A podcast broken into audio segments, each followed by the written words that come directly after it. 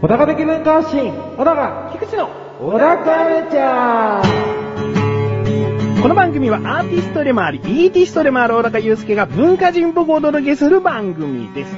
どうも、アーティストでもあり、イーティストでもある小高祐介で。アシスタントの菊池です。よろしくお願いします。よろしくお願いします今回はですね、す。はい。アーティストの一面を覗いてみたいなと思っておりますなよ。るほどね。うんその時に現金っつってね。え もう、潰します、コーナーを。もうこのアーティストでもあり、イーティストでもあるっていう説明文すら、説明文 から、こう、すべてを変えていこうと思って。まあいいですよ。他にね、いくつも引き出しがあるならば、今度はその新たなる引き出しからお話を聞きたいと思いますけどもなるほど。多分今置いてないと思うんで、そうですねえ。え切らして ます。中身ね、何も入ってないと思うん で、そうですねやっぱりあバカに、 そのアーティストの引き出しをええ開けたいなと。なるほど。はい。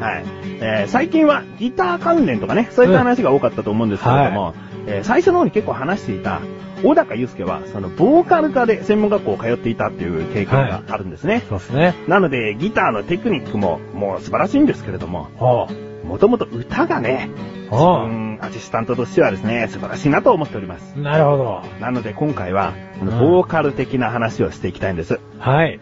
で、そうですね、歌が上手くなりたいっていう漠然とした、こう、悩みって抱えてる人多いとは思うんです。はい。で、一つだけ、まあ今回はこういったことで話をしたいんです。ほ高い声を出したいあ。あ有名なアーティストの方々ってどうしてこんな高い声になってしまうんだろうと。あ。サビになると歌えないよとか、うん。うん。えーそういった曲って多いんですよね。そうですね。だからその高い声を発するためにはどういったコツがあるのかな、どういった練習法があるのかなってところをお聞きしたいんですね。なるほどですね。まあ、君が代を歌うとかね。おう君がよ。君が代ってあのーまあ、メロディーは今ちょっと出せませんけれどうも、ん。君が代はっていう、こう、結構こう低いところから始まりますよね。低いですね、あの歌。千代にぐらいからちょっとこう雲行きが危うくなってき て、なるほど。やちよにと。やちよに高いですね。 やちよにしんどいですよね。やちよにしんどさを味わった後に、サザレイシの、もうずっと歌ってたい、サザレイシのって、っていう、なるほど。岩尾となりて、うん。もう岩尾となりてが最後ですよう。ん。もうあそこが天国の最終地点で、そこから落ちるだけですから ね。苔の。もうね、あなるほどの、。なんて言うんですかね、日本人の歌唱能力を、うん。なんて言うんですか、過大評価しすぎてるような メロディーラインというか、あ、国家なの に。そうなんですよね。もう、椎名林檎とか宇多田ヒカルが歌えって思いますけどね。ああ、うんそうですね。で実際こう低く、もうオクターブ一番低く入ってしまえば、それは歌いこなせるんだけども、そうですね。こう地声というか、まあ普通の声で、キーって、君が代のキーって入ると、もうやつよには苦しいですよね。無理ですねえもう、シャウトですよね。大体まあ日本人の男性の時に歌唱力って言ったら、うんまあもう、これ言っちゃあれですけど、ところジョージさんぐらいの音程じゃないかと。えああ、なるほど、別に下手じゃないですもんね。そうですね、うん、むしろあの声は僕は個人的にすごい好きなんですけれうどんうも、んうん、まあ、声質ですよね、重要なのは。うん。うんうん。毎。回思うんですけど。で、まあ、僕も高い声出ないんですよ、そんなに。お、そうですかね。うん。ファルセットとかに逃げがちなんであ、、それは逃げって言いますかうん、逃げちゃう。ファルセットというのは裏声ですよね。うんちょっと女性っぽい声にすることですよね。そうですね。でもまあ、そっちの方が良かったりすることもありますし、うんやんなきゃよかったなと思うこともありますし、うん。うんうんうん、だから、まあ、強いて、地声で高い声を出し続ける方法としては、うん。うん。まずですね、腹式呼吸をしっかりマスターしていただくと。こう、やっぱり原点はそこなんですかそうでね。すね。息を吐く量っていうのは、もう音程をこう保つためには重要ですからね。うんこうせっかく高いところを最初出しても、わーってその後だんだんフラッとしていってしまうと、うん。まあ、気持ち悪いですよ ね。言うたら。はいはまあ、言うたら気持ち悪いんで、まあ、そこは腹式呼吸でしっかりキープをしていただき、うんあと、えー、これはですね、人による部分はあると思うんですけど、い。うん。高い声を出すときに、顔を上げてしまう人多いんですよ。うんうん。あれって喉を閉めるんで、うん。結果的にはあまり高い声を出すことにはあまり繋がらないかなと。おーなるほど。うん。えーアーティストの方でも上を向いちゃってる人いますよね。そうっすねあれはどういった意味で向いちゃってるんですかね。なんかかっこいいからじゃないです かね。僕が好きなあの、オアシスっていうバンドがあったんですけれども、はいそこのリアム・ギャラガーっていうボーカルはですね、はいもう凄まじい体勢で歌うんですよ。うん何かしら参考の写真があったら見てほしいんですけど、うんマイクが基本的に、えー、シェアのゴッパーっていうですね、マイクを使ってるんですけれども、ほうあの、ギザギザの痛い部分。痛い部分あるじゃないですか、マイ クの。要は声を当てる部分ですね。名前が出てこねえな。マイクの一番先端部う分ん。。マイクの一番痛い部分あるじゃないですか。 わかんないけども。うん先端部分ね。 先端部分でいいと先思います。端部分をはい、こうもう完全にですね、下に向けちゃってるんですね。もう床に向けるぐらいの。うん。はいはで、い。こう自分がこう、そこの下からこう声を上げるような感じで、はいはいで、まあ腰に、後ろ手に手を当ててですね、肩を下ろし、腰もちょっと下ろしてるんで、うんうん変わった歌い方なんですけれ ども、まあ、トップアーティストならではですかね、それはね。そうですねんまあでも多分、歌いづらいと思うんですよ。普通の人が真似したとしても。ほうほうほううん僕も実際やってみたんですけど、全然歌いづらいです。うんうんううんん。だから、あの歌い方は良くないですけど、ただ、あの人がやってることによってかっこいいですし、うんあれを見たら、あのー、ほんと一郎の真似ぐらいにですね、ああ、リアム・ギャラガーでしょみたいなおー 感じで名前が出てくると。ほうほううほう。ん、まあ、そんな話は置いといてう。ん。うんまあでも、やっぱり上を向くってことは、基礎としては良くないってことですね。そうですねで、こう、喉を閉めないでほしいんですよ。あうとん。よくちょっとガラッとさせるためにちょっとクッて閉めたりとかするんですけど、うん。閉めちゃうとやっぱり高い声が出ないんで、むしろ大きい口を開けて、うん。で、ここポイントなんですけど、舌を、あの、必ず、下の歯の裏あたりにつけてください。下を、下の歯の裏。はい。うんうんあの、舌をですね、一緒に上げちゃうと、うんうんあの、人間の行動上喉が閉まるんで、うん。おーうん、舌を下の歯の裏につけて、うんうんうんで、高い声を出す練習を、うん大きい、大きな声で、いっぱい息を吐きながら、おーうんなるほど。えー、つまりは全ては喉を開くということに繋がってるわけですね。そうですね。はいうん。うんまあまあ、でもなんやかんや今高い声の話しましたけど、低い声もかなり難しいですよ。うん。おー低い声こそほど、えー、もう本当に息の量が減っちゃうんですよ、みんうな。ん。でも息の量をたくさん出して、こう、音程を安定させないといけないんで、う。うんん特に低い声声なんてね、高い声に比べて音が立たないんで、うん。より不安定に聞こえちゃいますから。ほあれも、こう段階踏んでじっくりやっていく必要があるんですけど、それをいっぺんに練習できちゃうのが、君が代ですよと。う。 なるほど。低いですもんね。低いです。低い。いところから高いところのあのギャップっていうのも、うんこう難しいんですよ。こう切り替えるの。低いのから高いのに。うん段階踏まずに。えーみたいな。はいはい。うん、1から、レベル1から45までみ たいな。こんな感じですよね。あーみたいな感じじゃないです か。あーってこう上がっていく方が絶対楽なんで。はいはいはいはい。だからまあそういう切り替えの練習にもなりますし、高い声と低い声の使い分けができるようにもなるんで、うんまあ、ね、もし身辺に影響がなければ、はいはいぜひ君が代を熱唱してもらって、はいはい。え、なるほど。とてもいい練習方法ですね。そうですね。はなんか、国立記念日と か、胸に手を当てて歌えばいいんじゃないか。 サッカーの試合があるごとにとかね。い。まあ、腹式呼吸だとね、腹に手を当てなきゃいけないんですけどね。そうですね。ちょっとこう、国のことを思って胸にしてもいいかもしれないですけど、ね。なるほど。うん。わかりました。はいまあ今回いろいろとアドバイスが聞けたのでええ、自分も、そうですね、えー発声練習を君が代でするかどうかは置いておいて、うんあ、こういうことで高い声って出やすくなるのかなということが勉強になりました。はい。聞いてらっしゃる方もぜひ参考にしてみてください。はい。ということで、一旦ここで CM です。楽しいクトークとは、楽しむポッドキャスト番組である。一つのことを二人で語る。楽しく語る。語る、語る、語、ガタ。メガネたまーにとマッシュルがお送りする楽しいクトーク。リンクページから行けます。ぜひ聞いてね。ガタ。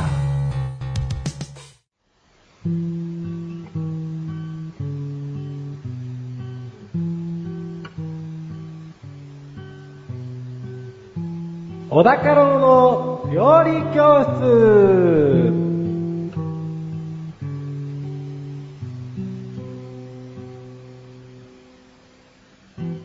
このコーコーナーは料理研究家の小高郎先生に食についてあれこれご指導していただくコーナーです。ちなみに番組内で料理は一切いたしません。先生よろしくお願いします。よろしくお願いしまそれでは早速今回の料理食材テーマをお願いします。す。ふぐフグ。はいはいはい。お魚さんですね。そうですね。はい。お腹殴られた時みたいですよね。フグって そんな、そんな擬音ですかね。そうですね。あーまあ、擬音ってね。 人それぞれですからね。ちょっとどうでもいいんで話進めましょうか ねそう。ですフグなんですけれども、はいええすげえ漢字いっぱいあるんですよね。 お、そうなんですかええまあ、代表的なのは、その、川、山水にうん、可能の蚊に、うん豚で川、あそう川の 豚。豚うんこれでフグと。で、他にもね、魚編のフグの、えー漢字が5個ある。 5個もだからトータル6個ある。ほうん。まあ、ここで紹介できないのは残念なんですけど、これ、うウんィキペディアで調べると一発で出てくるからうね。おなるほど。まあ、ぜひ見ていただければなと。はい。えーで、フグはですね、えーフグ目、特にフグ科に属する魚の総称でございますと。うん。うん。で、フグ科に属さないフグもいますよと。こうんれ、ハリセンボンとかもそうですね。お、あれはフグに、フグの種類ではない。えっ、と、フグ目なんですけど、フグ科ではない。はあ、うんはまあこの文句とかかとかよくわかんないですけどね。 わかんないですねうんまあ、フグ目には属 する。あ、そうだからフグの仲間ではないのか、フグの仲間なのかよくわからないですねまあ、。フグみたいなもんやと。うんうんうん。まあ、力技です ね。でですね、フグっていろんなところに住んでるなと。うん一般的にその海にやっぱり住んでるイメージがあるんですけど、うん。あの、淡水でも住んでますし、ほう。汽水でも住んでるらしいですね。ほいわゆるその海水と、えー淡水が入り混じるところがあるんですけれどうんも、そのスペースにもフグはいると。う。ほもういろんなところにおると、フグが。う。うんう。んそれは種類によって分かれてるんですか同じフグがいろんな場所にいるわけじゃないえっ、ですと、よいね。ろんな種類の、うんえーフグですね。なるほど。で、まあ最近では食用だけじゃなくてですね、こう、観賞魚としても人気がありますよと。ほうほうほいうわゆるブサカワイみたいなことですかね。そうですね。うんはい まあ、 そんなフグですよ と。はい。じゃあなんか、レッスン1行っていいよ。あ、わかりま した。ブサかわいいで終わるとレッスン1が難しいですけれども、あそこですね。ええレッスン1いきます。そうレッスン 1! フグは淡水でも海水でも汽水でも住める魚なんだよですね。いやあいや、もうさすがにね。ブサかわいいよってなるはずはないですか らね。それはレッスン4クラスですからね。人によってはかっこいいだろうってなるしね。うん。あのフォルムがあってう。ん。あんまりシャープじゃないんだけどね。シャープではないけどもうん。まあね、そんなフグなんですけれども、えー、この皮豚とほ書きますよって話さっきしたと思うんですが、う。うん。このなんで豚やねんとほうほうほ思われてる方非常に多いと思うんですよ。う。もう単純にフグが膨らんで豚もなんか丸々したイメージとしか自分は思ってませんね。結局そこに行くじゃないですか。僕うもまあ、そうかなと思ってたらですね、こうんれまた実は違いまして、おええええ興奮させられると、腹部の胃を膨らませる姿が、まあよく知られていて、こう、膨らむ魚だよと、豚っぽいよと、うんうん言われがちなんですけれども、実はですね、フグ、身に危険を感じると、ほブーブーと、警告音出すんです ね。う。本当ですかこれマジかと思って、動画調べたはら、いあって、ブーブー言ってましたブ。ーブー言ってた。豚っぽいですよ。確か水に。中で、その水の波動がそう聞こえさせるってことですかそうでですね、音の振動が出てるんですよ、警告音で。はいはいはいブーブーってって。なんか豚っぽいっていうか、まあブーブーって言ってるんで、はい。でもあんなに豚ほどフゴフゴっていうか、あの、低い音ではないんですけれどうんも、うん。うんまあ確かにブイブイ泣いてるんですよ。おうんー、わかりました。じゃあ、これでレッスン2ですね。はい。レッスン 2! フグが川に豚と書くのは、形からではなく、ブーブーと鳴くところから来ているんだよですね。ですね。いやー、勉強になります。はい、じゃあ、ここでクイズですけおど。はい。えー、まあ今、養殖なんかもね、結構フグはできるようになってるんですけれども、ん。天然と養殖ですね、ランキングがそれぞれございまして、はい。はい。まず天然。日本の国産で天然のフグが取れるところ1、2、3位の県どこだ ちょっと待ってください。1、2、3言わなきゃいけないんですかじゃあ3位島根。はい。 2位山口。え1位どこだえ、い え、2位下関こと山口。 ?2 位下関こと山口。山口こと下関。 ごめんなさいね。もう多分山口っていう前に下関って言いたかったんで。 ああ、一そこに、うん。天然ですよね。天然です。ああ、島根、山口。わからないです。もう広島。福岡。福岡。福岡です。まあ、その近辺の海ってことですよね。そうですええね。で、ちなみに、えー、洋食ランキング。はいはいえー、3位香川、2位熊本、1位うん、じゃあもう山口。長 崎。ことごとく。 あれ、山口意外とどこでも1位ではないんですね。はい。ちなみに全国の水揚げの約6割が、どこで消費されてますかねどっかの県で消費されている。はいこれこそここはが、じゃあ山口。えーと、大阪 です。まあ確かにあるんだけども、 そのフグのね、有名なこうオブジェが飾られたお店多いですけどうも、ん。山口に僕は建てなかっただけなんですけどね。それで、山口県下関市なんですけれども、はいこれ本場としてやはり知られてますと。うん。えー、で、誤解してはならないのが、はい。えー、下関はフグの産地というよりも集積地という点で、えー有名ですよと。ほう。つまり、下関近海でもフグは取れるが、それ以上の数のフグが、天然物、養殖物ともに全国から、そして中国、韓国から、うんえー下関に運ばれますと。うんうんうんうん。で、下関はもともと明治の時代に、あのーもうフグを、えー食べることが解禁になった、うんえー地域の第1号みたいな感じらしいんですうん。ね。おー、なるほどう。ん、だからその、フグといえばもう、下関にいっぱいいろんな店があるから、はいはいはい行こうぜみたいな。なるほど。うんだから福岡とか長崎とか、まあ取れるけど、そういうものは全部山口に多く行っていたよってことですね。下関に行ってたよと。で、なるほど今は大阪で消費されてますよと。 なるほど。ああ、わかりました。これレッスンそういうことです3ね。はいで。すね。レッスン 3!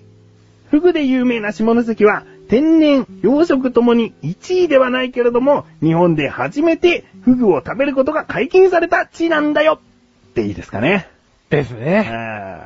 ーなるほど。はい。うん今回いろいろとこう話してきましたけれども、フグを食べることっていうことに関してはあんまり話してないですね。そうですね。これでレッスン4あたりに繋がりますかねつながります、つながりまあす。、じゃあ、お願いします。レッスン 4! フグは食いたし、命は惜しし、命は惜しいし。命は惜しし。フグ食いたいけど命は大事だよってことですよね。そうですね。うん。まあ、フグのね、食える部位っていうのはまあ、いくつかあるんですけれども、うん。特に危険なのがですね、フグの腹渡。うん。まあ、要は肝臓ですね。うん。これもう多くの食とをうならせる美味ですよ、と。おう。で、まあ、先ほどレッスン4に出た、フグは食いたし、うん。命は惜しいし、とうん。いう言葉があるように、中毒を覚悟してまで食べようとする人がいると。うん。うん。まあおバカちゃんです ね。ちなみに毒についてちょっとお話ししましょうか。ちょあっとだけ。はい。えー、一応ですね、フグの毒を摂取してしまった場合、20分から3時間程度で症状が現れ、えー、麻痺が急速に進行し、24時間以内に死亡することが多い。えー、死にます。 やばいです。なので、あのー本当にですね、命はおししなんで、はい。えー、きちんとした衛生環境の整ったところで、あそうだな、下関がいい。うんじゃあ下関で食いなさい、フグを。まあ、たまにこうね、あのーたまにほんとニュースでも出るんですよ、まだ。こ、そううですね免許がない人が実は調理していたとかう、んあるので、そうですね、なんかニュースでありましたうね。ん。だから気をつけていきたいなと。うん、思い自ます分ねで釣ったやつとかをね、んどうしてもさばきたいみたいな人もいるみたいで、あ食っちゃあ。みたいなん ですよ。やばいやばいやばい。もう本当にやられてしまうから。はい。やめてくださいということで、はい今回のご指導は以上ですね。はい。先生、ありがとうございました。なあ、俺わかんないことあんだけど、なにくだらないことなんだけどさ、くだらないのそんなの俺に聞かないでよ。えー、こんなくだらないこと誰に聞けばいいんだよ。そんなあなたのためにお答えします。菊池賞のなだらか向上心は毎週水曜日更新。なるほど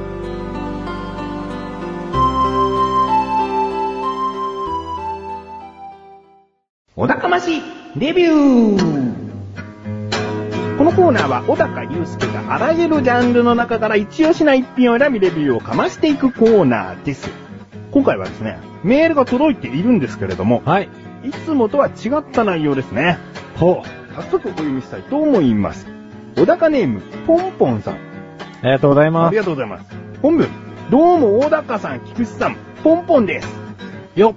ポンポン。ようじゃな いですよ。こんばんは、とか、こんにちは、とか。なんかポンポンって言うと、めでたくて。えー、ポンポンさんですね。えー、続き、私が10代の頃から読んでいる雑誌は、マガジンサンデースピリッツです。いつだか、おやすみぷんぷんのレビューをされていたようですが、私自身、ああいう漫画は半分意味がわからんくて読んでいます。幼児の落書きみたいなぷんぷんの姿のせいでしょうか。どういう感じで読み進めればいいか、改めてお話ししてください。それでは、ということなんですよ ね。はい。えーこういうものをレビューしてくださいというのをこのコーナーでは募集しているんですけれども、はいこれはもう以前レビューをしたものを改めて、はいえーまあ、理解に苦しむっていうなるほど感じなんですかね。まあ、そうでしょう ね。まあ悪い意味ではなくて、ええどういう風に読んだらいいかということを、うん今回メールでくださった、はい。ポンポンさんなんですね。はい。えーポンポンなので、 ポンポンさん。なので、えーこれは第1回のレビューですかそうっすね。うん。第1回。もう、オラクですけど、若干緊張気味なそうですね。えもうー若干どころの騒ぎじゃなかったっていう話ですけれども。 えーまだまだだって、どういった流れでそ話が進んでいくかとか、あんまりね、うん。えー組み立てきれてなかった頃ですからね。そうですねえ。ガッタガタでしたね。ただ、まあ、このお休みプンプンに関して言えばおう、まあ今もレビューできる自信があるかと言われると、おないってね。 うでも今回はこれで終わらないんですよね。まあ、そうですねえ。ー今回のジャンルは漫画、漫画。そして作品名はおやすみぷんぷん。ということにしますかね。はい。はい。では、えーポンポンさん、はい。ね、プンプンのレビューしますので、お願いし改ますめてしますので、聞いてみてください。はいそれ。では早速レビューかましてください。はい。えー、じゃあまあ、おやすみぷんぷんについてですね、ちょっとお話を進めさせていただければと。うん。で、まあ、第1回でちょっと話はしてるんですけれども、これ、浅尾稲夫さんっていうですね、うんえー作家さんが書かれてる作品でございまして、うん。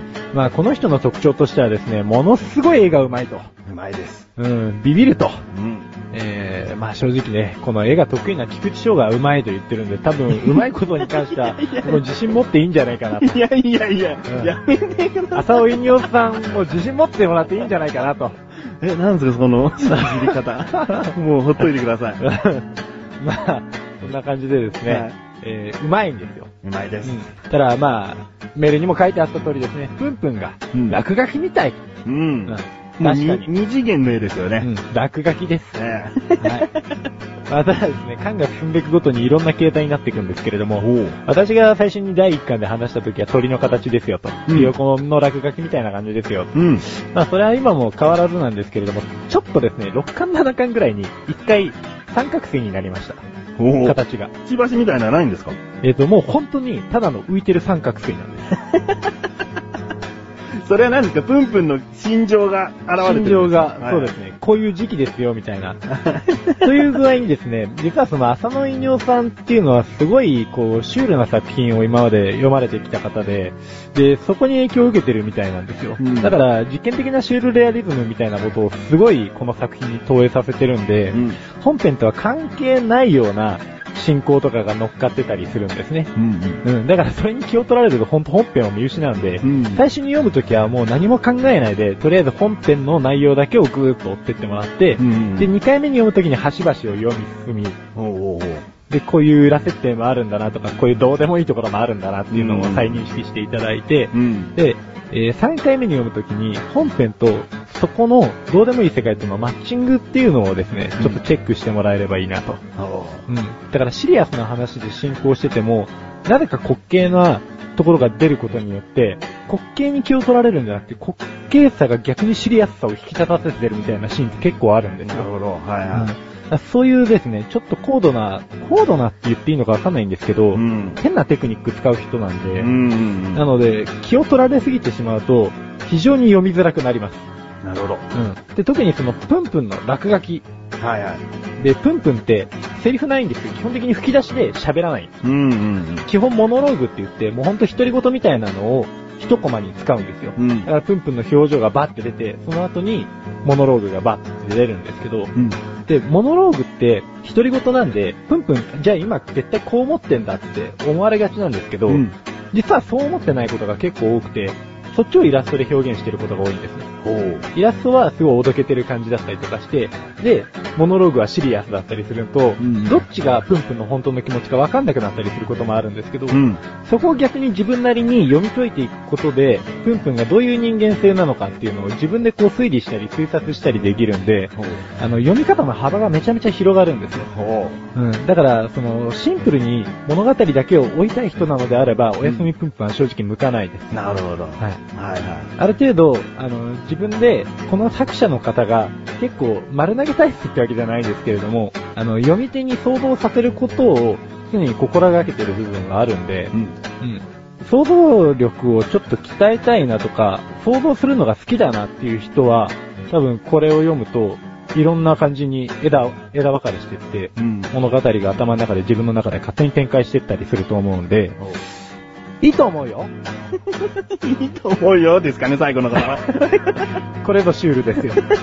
だから深く読み解きたいな漫画っていうものをただパラパラ読むだけで楽しみたくないなっていう人におすすめってことですよね。 そうですね。あープンプンといえば落書きみたいですから、うんそれを実際な、どういうものとしてすり替えて見るか、うん。あーこのキャラクターが動いているって見るのか、もう人物に当てはめてしまってもいいと思うんですよね。そうですね。あただ、基本、精神的に病んでる時には絶対に読まない方が いいです。特に後半。ーそれだけ内容がちょっと。あの、内容がもうほんとちょっと5巻あたりからですね、あのーいろんな Amazon とかにレビュー書いてあるんですけど、んもう読みたくなくなったっていう人結構激増してるん で、わかりました。うんもう要注意ですね。うん。だけど、小高祐介としてはおすすめの作品と。もうそう大好きですね、はいやっぱり。じゃあ改めて、もう時間も経過しましたので、はい。えー最大が5つ星ですけれども、い星の数はいくつですか5つ ?5 つね。また1回でも間違いなく5つと言っているでしょ。。はいうあ断固5つ。 ーまあ、今回ね、メールくださった、ポンポンさん。もしかしたらこう、人それぞれの好みもあるから、うん。まあ単純に受け入れがたかったりうんする濃さはあると思うんで、ん。うん、無理してっていうことではないですけど、うんうん。でもまあ、そういう読み方もあるんで、ちょっと一回それで読んでみてもらっておう、ダメだったら、あの、全然、なしはなしでいいと思いますよ。うんうん選び取れる漫画なんで。うん。まあ、読むのをやめてしまった人がいるぐらいですからね。そうです ね。うん、やめといた時はやめといた方がいいと思います。わかりました。ということで、えー今回は2回目になりますけれども、はい漫画というジャンルの中から、おやすみぷんぷんという作品をレビューしました。以上、お高ましレビューでした。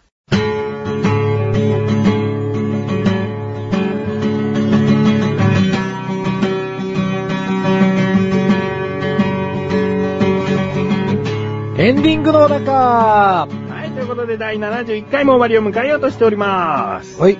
えー今年もあと、えー今回合わせて2回で終わります。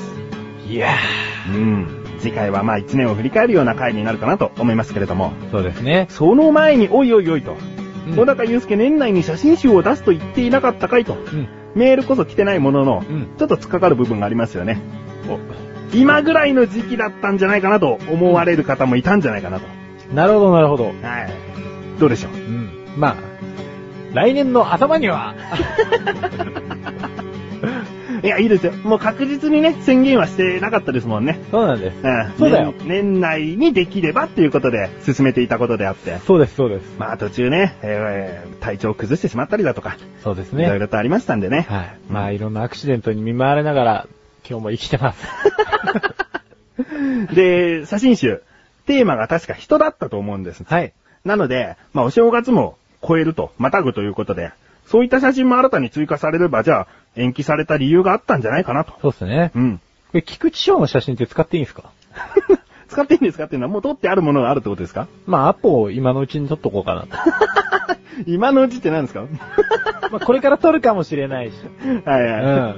まあね、あの、使えるようであればってことでね、はい使ったか使ってないかは、その、写真集公開の時のお楽しみとお楽しみ。いうことにしましょうん。オう。ッケーってことね。いや、わかんないよ。髪切ってからがいいなとかちょっと思っちゃってるし。はい、ということで、じゃあまあ、今年中には無理かもしれませんが、1月中あたりは、なんとかいけるんじゃないかなと思います。ね。そようろですしくねお願いします。はい。ということで、小田カルチャーは2週に1度の水曜日更新です。それではまた次回をお楽しみに。さようなら使っていい。使っていいっていうか、まあ、と、まず取っていいから取っていい。取っていい。